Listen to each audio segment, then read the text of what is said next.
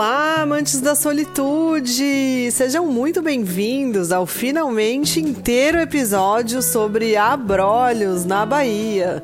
Esse pé de brasilidade veio para te mostrar o que é que a Bahia tem. Vai com quem? Você vai com Vai, quem? quem que você vai? Vai com quem? Eu vou comigo!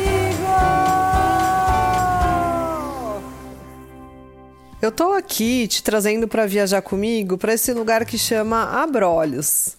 Mas afinal, Abrolhos, você sabe aonde fica? Você sabe o que é Abrolhos? Abrolhos é o primeiro parque nacional marinho criado no Brasil no ano de 1983 e conta com uma área de preservação de mais de 80 mil hectares. Oh. É bastante coisa. Eu não vou saber te falar quanto que dá em campos de futebol, como a TV brasileira gosta de falar. Mas dá para imaginar que é bem grande. Esse parque ele conta com duas áreas.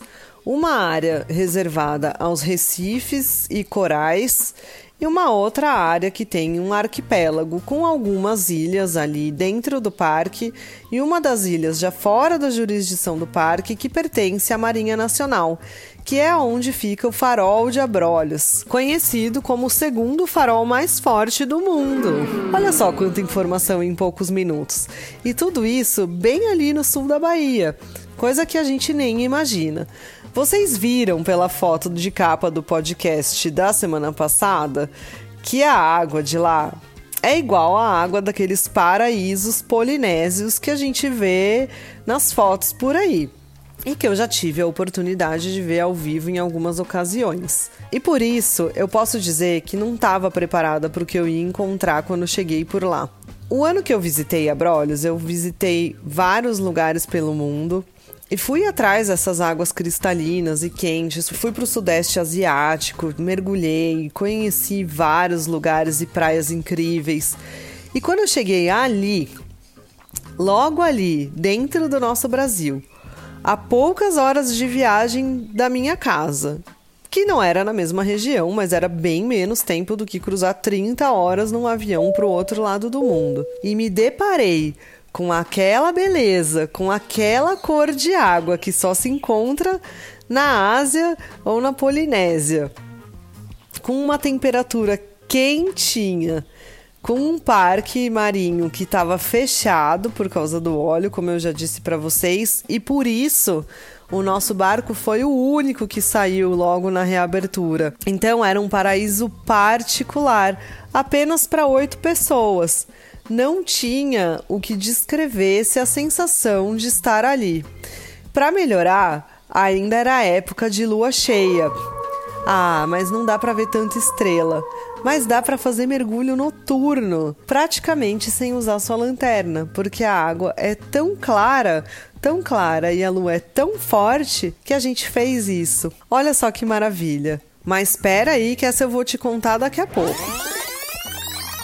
Quando a gente chegou lá em Abrolhos, a gente já foi atracar perto da ilha Santa Bárbara, que é essa ilha onde ficam os oficiais da Marinha. Eles ficam morando lá por um período que antes era um período de até cinco anos, sem poder sair. Agora eles se revezam e ficam de seis meses a um ano por lá não podem receber visita, ficam cuidando do arquipélago, dão um trato ali, arrumam tudo, preservam a vida marinha, são responsáveis por zelar pelo lugar, por proibir a pesca, por proibir qualquer ato de barcos piratas. Sim, gente, existe isso. Oh. E até por fiscalizar mesmo os barcos de mergulho que estão por ali, porque são poucas as operadoras que estão autorizadas a fazer este programa.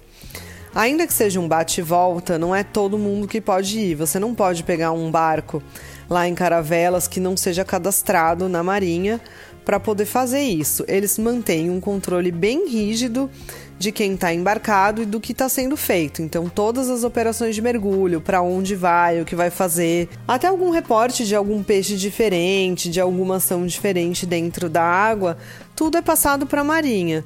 E eles ficam ali treinando, eles fazem caiaque durante o dia, fazem exercício. E como que eu sei tudo isso? Primeiro, porque a gente ficou embarcada bem ali do lado. Segundo, porque um dos passeios que você faz quando você fica lá em Abrolhos para o pernoite é poder se dirigir à ilha para conhecer um pouco mais da vida dos oficiais e vê-los acender o farol e ter até a oportunidade de repente de ser a pessoa sorteada para fazer isso.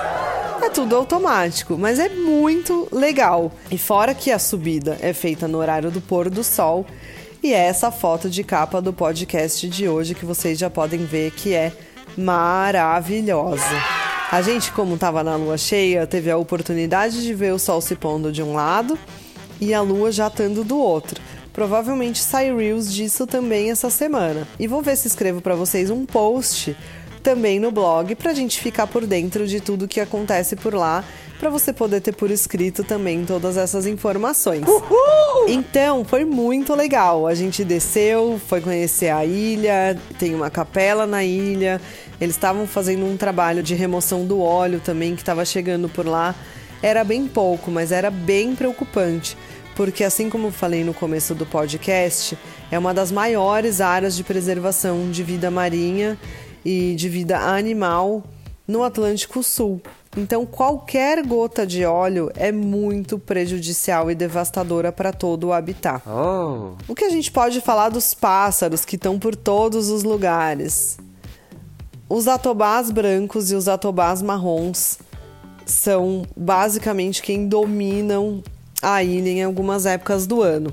E a gente foi fazer uma visitação na ilha da Siriba, que é onde moram a maior parte dos atobás brancos. E eles estavam todos botando ovinho, tava muito bonitinho. Os atobazinhos nascem com uma penugem bem fofinha, assim. E lá também tem um outro pássaro que foi bem impressionante de conhecer, que chama Grazina do Bico Vermelho. Que nome difícil, né? Mas é um pássaro lindo, que ele tem um rabo com uma pena bem fininha e que é ameaçado de extinção, porque as pessoas usam essa pena do rabo dele para fazer caneta tinteiro. Oh, oh. É, pois é. É um absurdo, mas é isso que acontece ainda nos dias de hoje. Oh my god. Antigamente ele quase sumiu do mapa porque as pessoas usavam muito. Mas eu até já mudei de ilha, né? Essa é a ilha da Siriba, que a gente fez uma trilha guiada com o pessoal ali do ICMBio e até ajudou um pouco também ali na remoção de óleo que estava chegando nas pedras. É bem interessante esse passeio e é muito, muito lindo. Vai de bote saindo do seu barco, né? Se for para fazer o pernoite.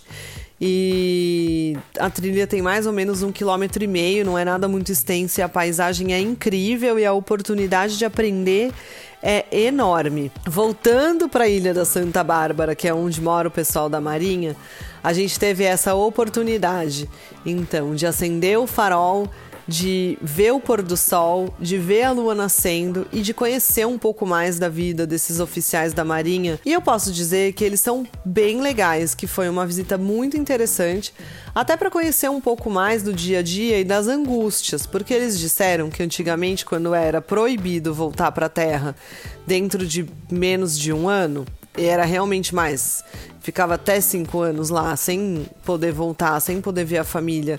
Lá não tinha sinal de celular. Agora é bem recente que eles têm Wi-Fi. Você já pensou? Disseram que muita gente enlouqueceu e teve que voltar às pressas para o continente porque não estava mais dando conta. Eles eram a nossa companhia diária ali na água, claro, né? Assim, eu olhava de longe, cumprimentava, tudo mais, porque o nosso barco estava atracado ali. Por ser uma área de preservação da vida marinha, ainda que você não vá para mergulhar de cilindro como eu fui, você pode ir fazer um snorkel, você pode fazer stand-up, você pode fazer algumas coisas que você vai conseguir ver o tanto de vida que tem por lá. Os peixes são enormes, as tartarugas são lindas. E eu te falei que ia contar do mergulho noturno, certo? Então vamos lá. O mergulho noturno é uma modalidade do avançado para quem é mergulhador credenciado. Então, se você tem essa categoria de mergulho aí nas suas habilidades, eu recomendo fortemente que você faça um noturno em abrolhos. A vida noturna é intensa, porque os animais que dormem de dia saem para caçar de noite. E é a hora que você consegue ver lagostas, caranguejos, às vezes até alguns bichos maiores e ver as tartarugas dormindo, por exemplo, e um monte de outros peixes descansando, como por exemplo o peixe papagaio, que é um peixe que dá uma oportunidade incrível de você conhecê-lo dormindo dentro da sua própria bolha de muco. Ele se envolve numa bolha para dormir, assim ele fica protegido e se alguém tentar caçá-lo, ele vai acordar. É um dos poucos lugares onde você pode ver isso claramente, porque eles são muitos. E vamos lembrar que a lua estava nos abençoando ali, a lua estava cheia, plena e a gente teve a oportunidade de contar com essa luminosidade extra, além das nossas lanternas, que são requisito de segurança e fundamentais para o mergulho noturno. A lua iluminou o nosso caminho de volta da costa ao barco ali pelo Areião, dando um espetáculo e um show à parte para quem teve a possibilidade de estar lá naquele momento. Um dos momentos mais legais e mais incríveis de toda a minha vida, contemplando e integrando com a natureza. A gente estava torcendo para encontrar um tubarão-baleia. que às vezes se perde e passa por lá. Oh. Mas ele não passou. Mas depois de um dos mergulhos pelos chapeirões, que são aquelas formações enormes em formato de cogumelo, lindas demais e super legal, que elas fazem como se fosse um labirinto, você pode passar por pequenas cavernas por dentro vendo tudo, porque a água é super clarinha, super transparente, a gente num grupo pequeno, tava muito gostoso, mas é um mergulho um pouquinho mais profundo. A gente foi fazer um naufrágio que tem por ali, que chama Santa Catarina. E toda vez que eu mergulho um pouco mais profundo, no meu próximo mergulho eu preciso dar uma segurada para fazer a descompressão que nada mais é do que descer devagarzinho pro ouvido não doer. O pessoal já tava ali todo afoito para ver o navio e todo mundo foi descendo e é claro, a gente sempre mergulha em dupla. Eu avisei a minha dupla que eu ia descer um pouco mais devagar. Eis que todo mundo que já tinha descido começa a olhar lá para cima com uma cara de maravilhosidade e era na minha direção e eu falei: "Nossa senhora, que sereia que sou eu, mas não acho que é para mim". Uhul! E levantei a minha cabeça para olhar o que, que eles estavam olhando e em cima da minha cabeça estava passando uma raia manta. Uma raia manta, para quem não sabe, é uma raia que pode ter até 8 metros de envergadura. Me corrijam se eu estiver errada, pode ser que tenha mais mas é uma raia enorme, parece um lençolzão assim. Linda, majestosa, passando bem em cima de mim. Essa com certeza vai ter divulgação essa semana, ou no Reels ou no blog, para vocês verem como ela é lindona. E ela passou, deu um show pra gente. Passou por cima da minha cabeça, deu uma volta, voltou e aí ela foi embora. E nunca um ouvido entupido foi tão celebrado embaixo da água. Todo mundo ficou muito maravilhado. Esse evento não é um evento comum de acontecer. Ficamos todos muito felizes que eu demoro um pouquinho mais para fazer esse mergulho, porque tivemos essa oportunidade incrível de encontrar uma raia manta. E ela estava sozinha lá, fazendo o rolê dela também, talvez procurando alguma baleia para trocar uma ideia. Essa época do ano para fazer o mergulho pode ser muito legal também, porque as baleias elas conversam. Então é possível ouvir o som das baleias a quilômetros de distância. É realmente uma experiência incrível que muitas pessoas pensam que só tem fora do Brasil. E pelo contrário, aqui em Abrolhos é um dos maiores polos de visitação de baleias do mundo. Tem gente que vem do mundo inteiro para fazer isso, e a gente que mora no Brasil às vezes nem sabe que isso acontece. Então, eu queria falar para vocês que a oportunidade de conhecer o nosso país é enorme, que o nosso país tem muito potencial que você não precisa cruzar o planeta para encontrar certas coisas, a não ser que você queira ir para outro lado do planeta. A gente tem um pouco de tudo aqui no nosso Brasilzão maravilhoso. Assim, fica aquele gostinho de quero conhecer. É um lugar muito interessante, com pessoas bem legais, um lugar muito diferente incrível para você descobrir mais sobre você mesma, para ver como você está integrado a toda essa natureza, para ver qual é o seu papel. E é demais, porque nesse barco com mais e mais pessoas ali da região, eu comentei que ao final da viagem ainda tinha vários dias para fazer passeios ali pela Bahia e que eu estava de carro. E foram muitas as dicas que eu recebi de coisas que tinha para fazer por ali e que eu nem esperava também que existissem por lá.